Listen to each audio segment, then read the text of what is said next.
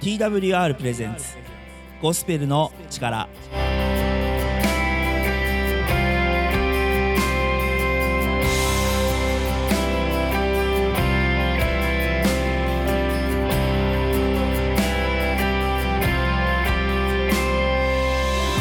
皆さんいかがお過ごしでしょうか？TWR がお送りするゴスペルの力のお時間です。本日のパーソナリティは TWR の中村海です。どうぞ皆さん番組の最後までお付き合いをよろしくお願いいたします。この番組では Twitter で皆さんからのツイートを募集しています。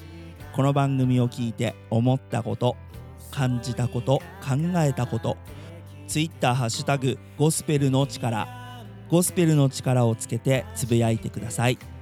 皆さんからのツイートをお待ちしています。はい本当今日はねいつもだったらここで「はいフリートークのコーナーです」ってやるんですけど、えー、内容盛りだくさんということで本当ねご挨拶だけであとはねメッセージの後の感想戦のところまで皆さんとお会いすることはないと思います。まあ曲紹介とかありますけどね。そんなわけで曲紹介です、えー、オープニングナンバーはこちら「シング・ザ・クロス」で「信じます」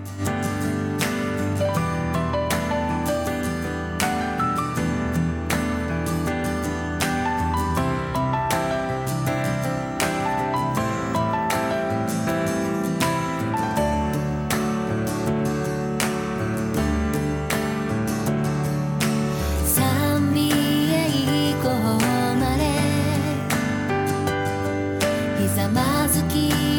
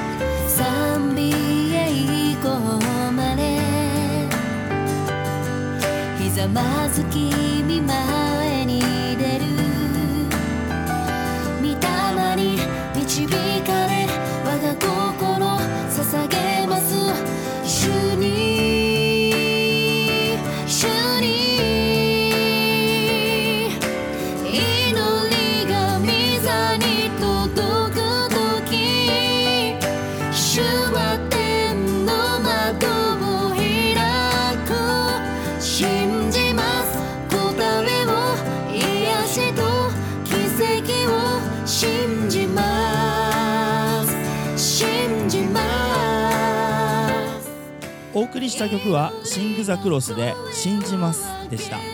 この曲をいい曲だと思ったら Twitter ハッタグゴスペルの力ゴスペルの力をつけてつぶやいてください。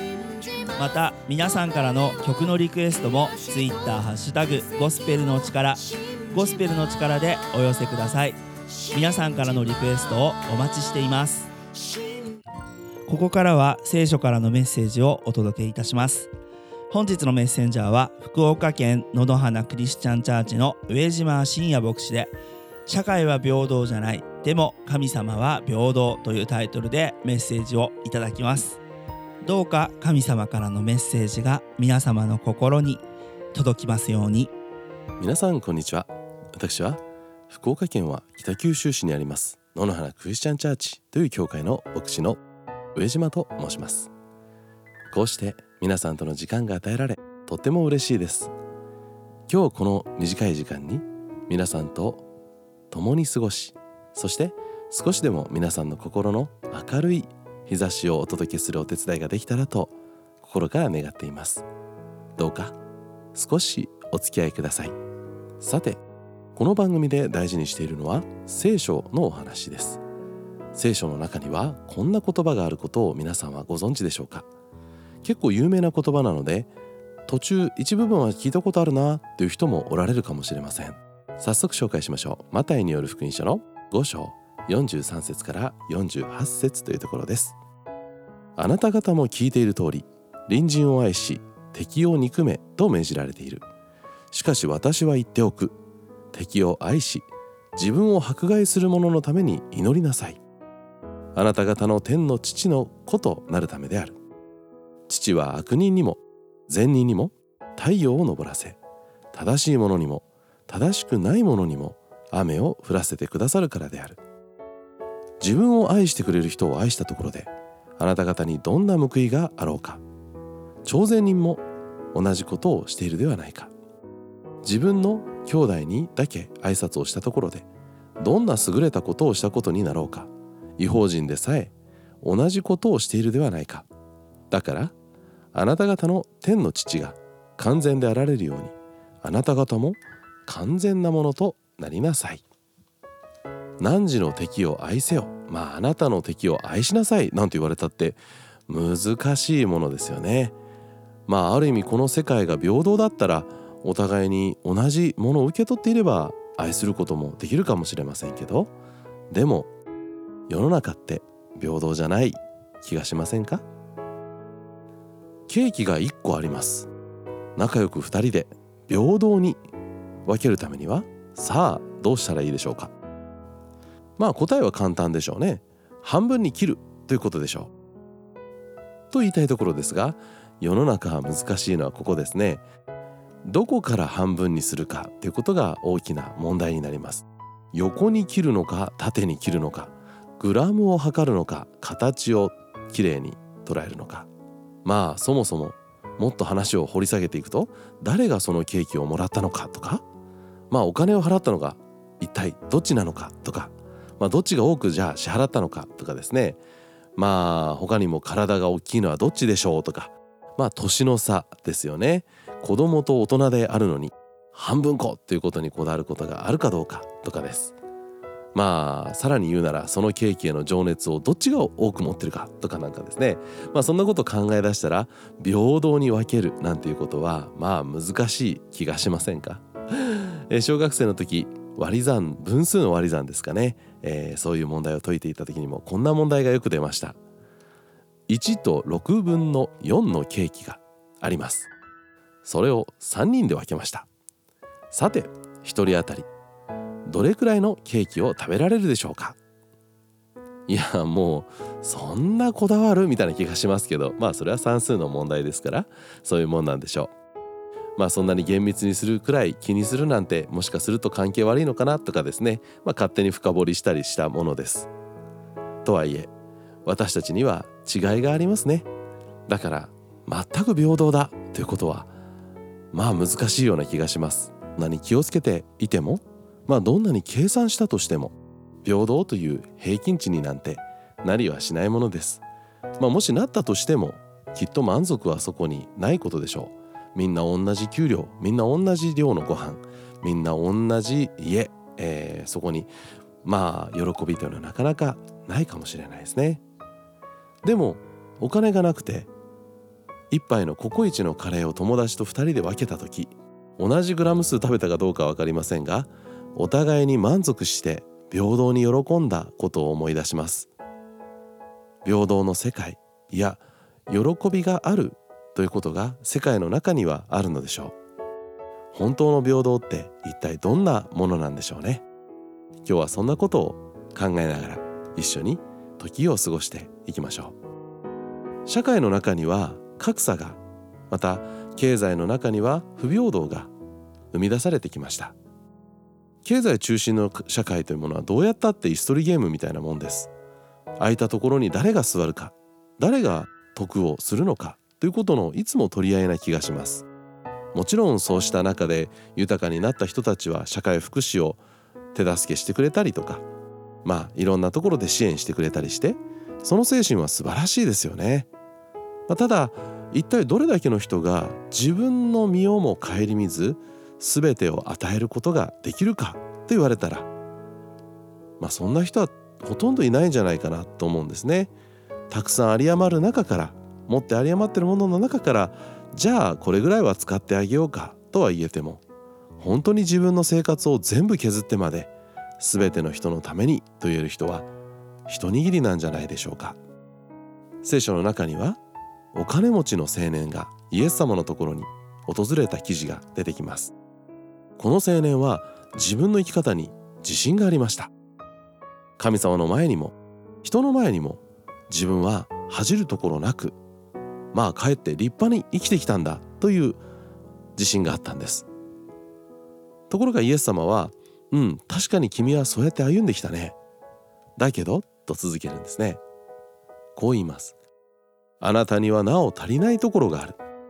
あなたは全財産を貧しい人に施してそれから私に従いなさい。まあついておいでとおっしゃったのです。有り余る中から自分自身の身を守った上で支えたり施したりはできるかもしれません。それも立派な行為の一つですけどもでも本当に自分自身を犠牲にしても人を支えることができるのかと言われると難しい。人が人を支えるってことについては限界があるということです。まあ反対に家族を捨ててまで人のために費やしていくとしたならそれは家族を守れないのに遠くのものを守れるはずがないという現実に突き当たっていくことでしょう。そう。尽きるところ人の集まるところ人の社会においては必ずそこに不平等というものがあるのであり私たちの力で完全な平等は生み出すことができないということなのです。イエス・キリストはおっしゃいました。施して私についておいでと言ったんです。全財産を捨てて貧しい人のために使いなさいで終わったんじゃなくて私についておいでと言われたんですね。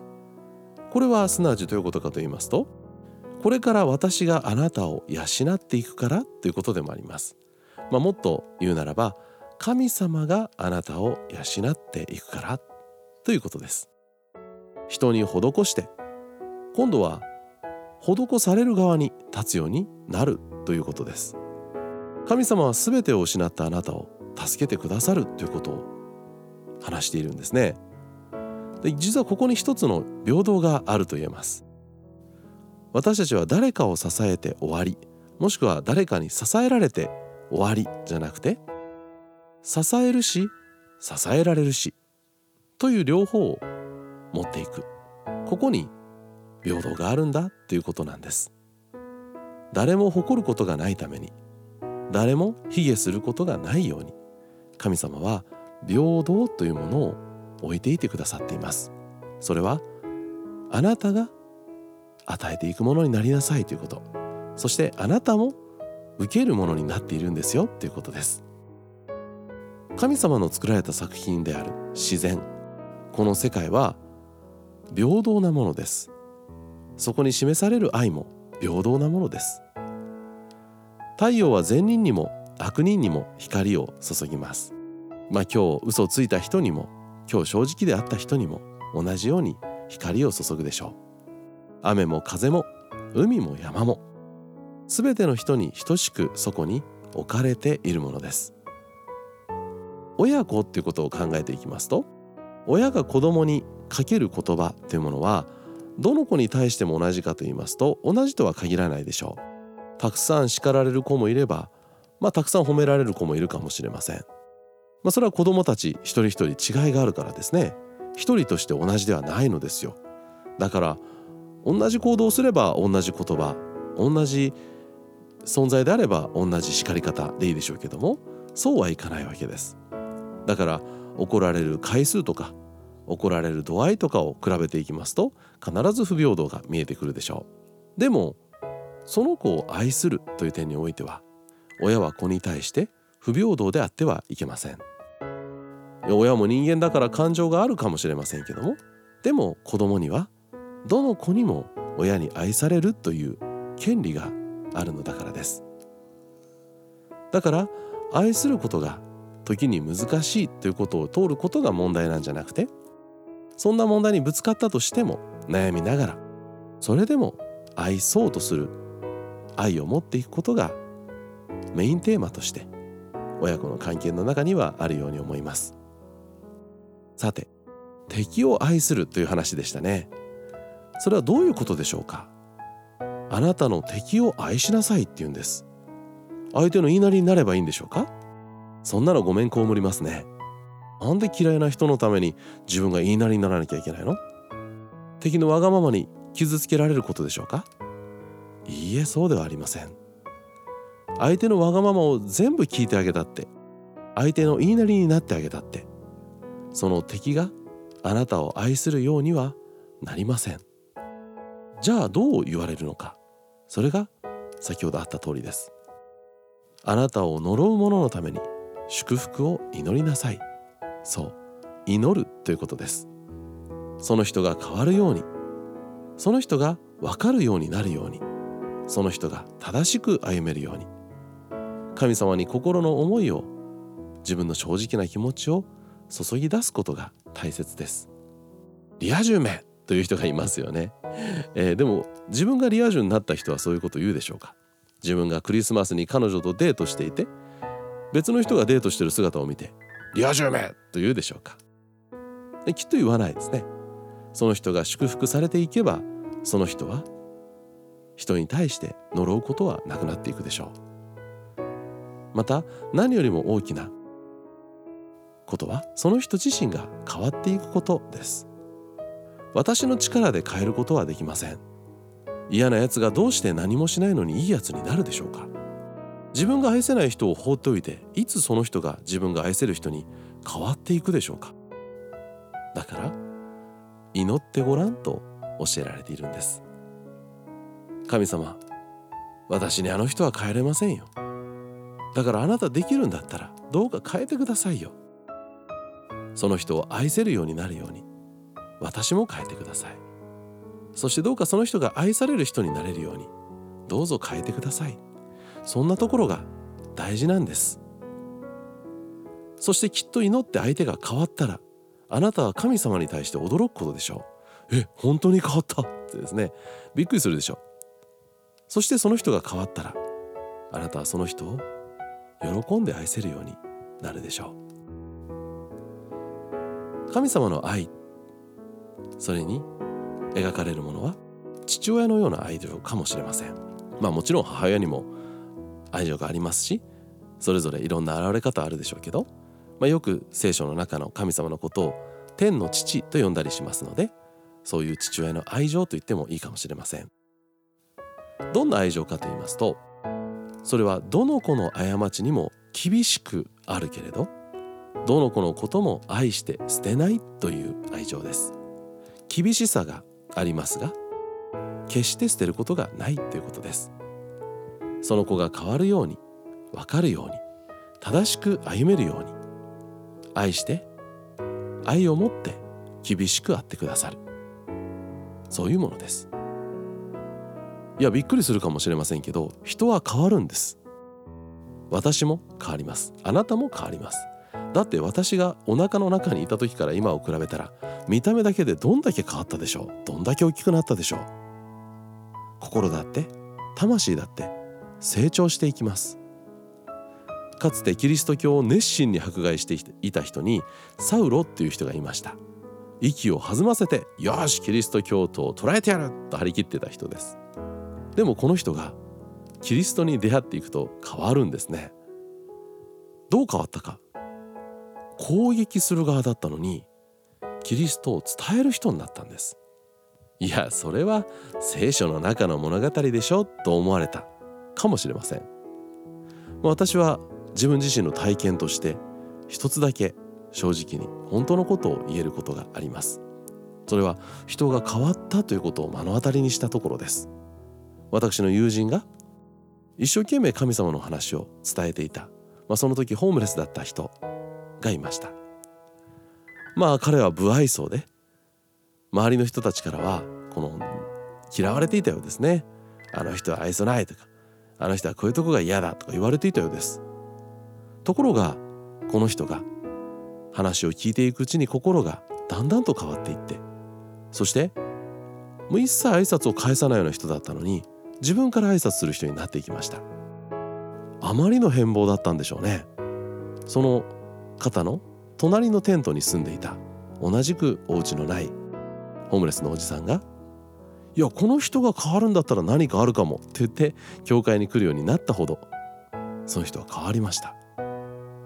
平等ということを見てきましたが人の可能性もある意味平等です。その人が愛される人になる可能性を私もあなたも同じように持っています。あなたは平等とはいかない社会の中を懸命に生きてきました。だからこそ平等なる神様の世界を生きてみませんか？そこにはみんなが満たされる本当の平等があります。私に希望をくださった神様があなたの希望となって温かな光を照らし続けてくださいますように。等しい神の愛と等しい命の輝きを持ってに歩んでいきましょ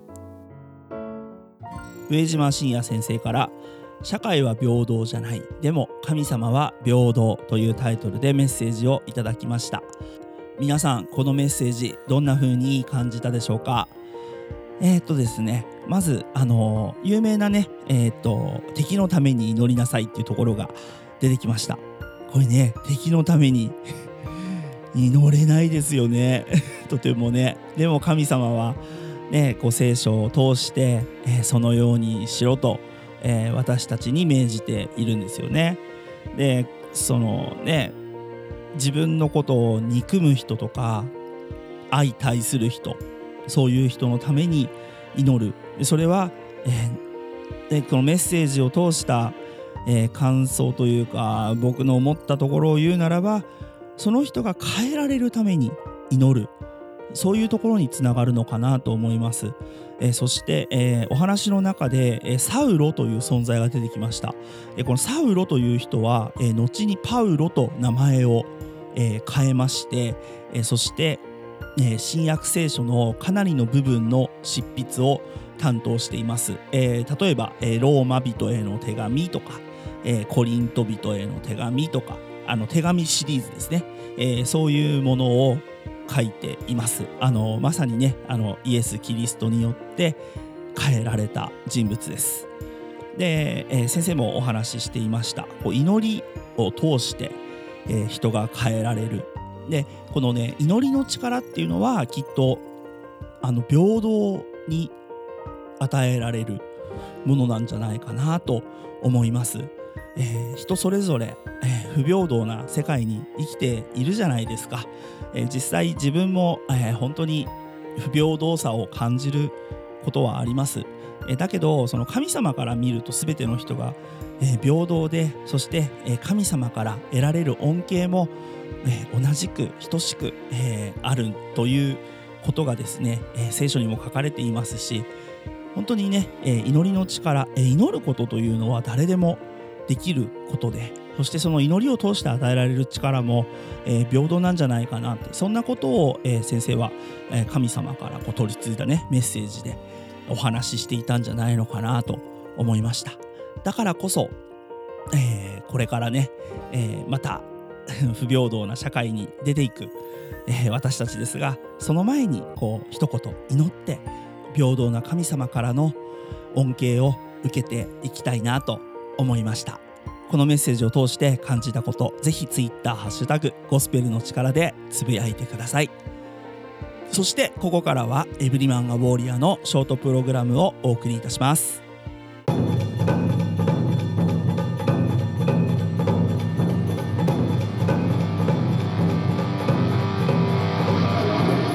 ロニー・バーガーがお送りするエブリマン・ア・ウォーリア。ー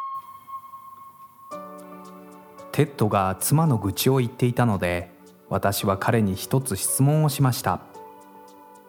テッドは妻のシンディが自分に要求してきて自分が何をしても満足してくれないと文句を言っていました。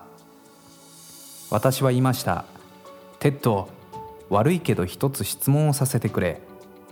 結婚生活において神様から与えられた責任をどのように果たしている？彼はあっけに取られて意味がわからないと答えました。私たちは新約聖書のペテロの手紙第一3章を開きました。同じように夫たちを妻が自分より弱い器であることを理解して妻と共に暮らしなさい。また命の恵みを共に受け継ぐ者として尊敬しなさい。そうすればあなた方の祈りは妨げられません。私はテッドに尋ねました。シンディを尊敬していることまた彼女が特別な存在であることを分かってもらうために君は何をしている？テッドはこの聖書箇所は初めてだと答えました。これを機にテッドは変わり始めこの聖書の原則に従い始めた時彼とシンディの結婚生活に新鮮な風が吹き始めました。本日のメッセージはいかがでしたか？エブリマンウォリアでは皆様からのご意見ご感想をお待ちしています。詳細はホームページ emaw.jp emaw.jp をご覧ください。それではまた次の時間にお会いしましょう。エブリマンアウォーリアの内容に興味を持たれた方ぜひ emaw.jp こちらにアクセスしてお便りをください。またツイッターハッシュタグゴスペルの力ゴスペルの力でも男性の皆さんからのご意見ご感想をお待ちしています。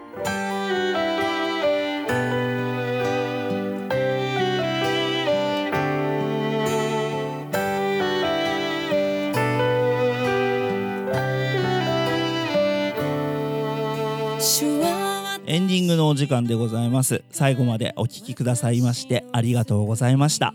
今日のゴスペルの力いかがでしたか？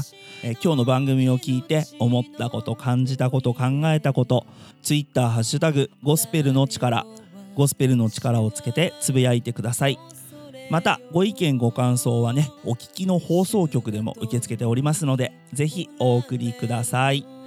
TWR の最新情報はホームページ twrjp.org twrjp.org こちらをご覧ください。各種 SNS、インスタグラム、Facebook、Twitter でもハッシュタグ TWRJAPAN TWRJAPAN で最新の情報を公開しています。ぜひフォローをお願いします。番組をもう一度聞きたい方や聞き逃した方のために Apple や Spotify のポッドキャストでも配信しています。TWR ジャパンゴスペルの力で検索しお聞きください。ぜひポッドキャストでもゴスペルの力を楽しんでくださいね。それではお時間となりました。本日のパーソナリティ TWR の中村海でした。また次回お会いしましょう。お聞きの皆さんの上に神様の豊かな豊かな祝福がありますように。